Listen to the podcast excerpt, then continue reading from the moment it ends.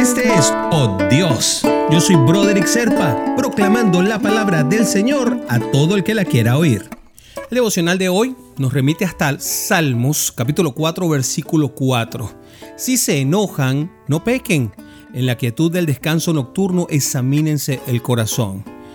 Y luego termina con una palabra de las palabras más enigmáticas de toda la Biblia, Selah. Esta palabra, por cierto, aparece una gran cantidad de veces en la Biblia y casi siempre aparece en los salmos. Nadie sabe exactamente qué significa, pero se cree que muy probablemente tenga que ver con alguna instrucción musical, ¿no? A mí me da la impresión de que es una instrucción que tiene que ver con el coro, pero qué interesante sería que nosotros personalmente le diéramos una intencionalidad y pensáramos que esa palabra fue puesta ahí por el propio Padre Celestial. ¿Qué te parece, mi querido hermanito, mi querida hermanita? ¿No sería fantástico que agarráramos un día y tomáramos los salmos, que además son muy lindos de leer, ¿verdad? Porque son canciones escritas, por cierto, por un musicazo como era David. Interesante ver si nosotros le pusiéramos alguna explicación enviada por el Padre Celestial a esa palabra Selah. Hablemos del versículo. Alguien puede estar enojado y no pecar. A veces llegamos a creer que enojarse es pecar, no, enojarse es una, es una respuesta normal, natural. De todas formas, lo que no es natural son los excesos y por eso la Biblia nos dice qué es lo que debemos hacer. Tanto en este salmo como en Efesios 4:26 se cita estas palabras, si te enojas no peques.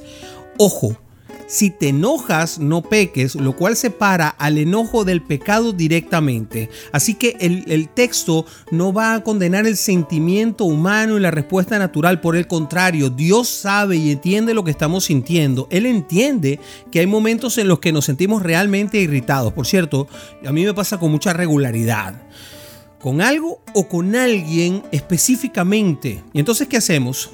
Ah, no peques. Porque la cosa estriba en que si actúas en el momento de ira y pecas en venganza, tomando la justicia por tu mano, peleando, golpeando a alguien, ofendiéndolo, entonces sí estás pecando. Por eso la Biblia nos orienta a consultar el corazón antes de dormir, reflexionar, orar y sosegarnos. Acuérdate que orar es hablar con tu papá. Y hablar con papá siempre es bueno. Algunos le dicen meditar, los que no conocen a Jesús. Pero los que conocemos a Jesús sabemos que estamos hablando con nuestro Padre por medio del Espíritu Santo que mora dentro de nosotros.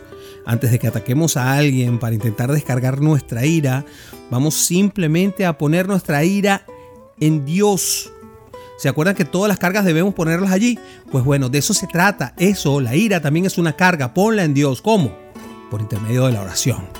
Así que cuando te sientas muy molesto, lo primero que tienes que pensar es en hablar con tu papá. A algunos les sirve contar hasta 10. No reacciones por impulsos, ¿ah? Trata de, de, de, de tomarte un poco de pausa y no pases demasiado tiempo rumiando el sentimiento de la ira o la rabia, porque eso te va a llevar a pensar en la venganza, mi querido hermanito, mi querida hermanita. Vamos a orar. Vamos a orar. Señor mi Dios, tú sabes todas las cosas, sabes el motivo por el cual normalmente estoy tan enojado y que no quiero pasar todo el día sintiéndome así, Padre. Ayúdame a olvidar, a no ser rencoroso. Padre, encárgate tú de mis situaciones, Señor. Los coloco en tus manos. Interven, por favor, Padre, en mi favor. Te lo pido en el nombre de Jesús. Amén, amén y amén.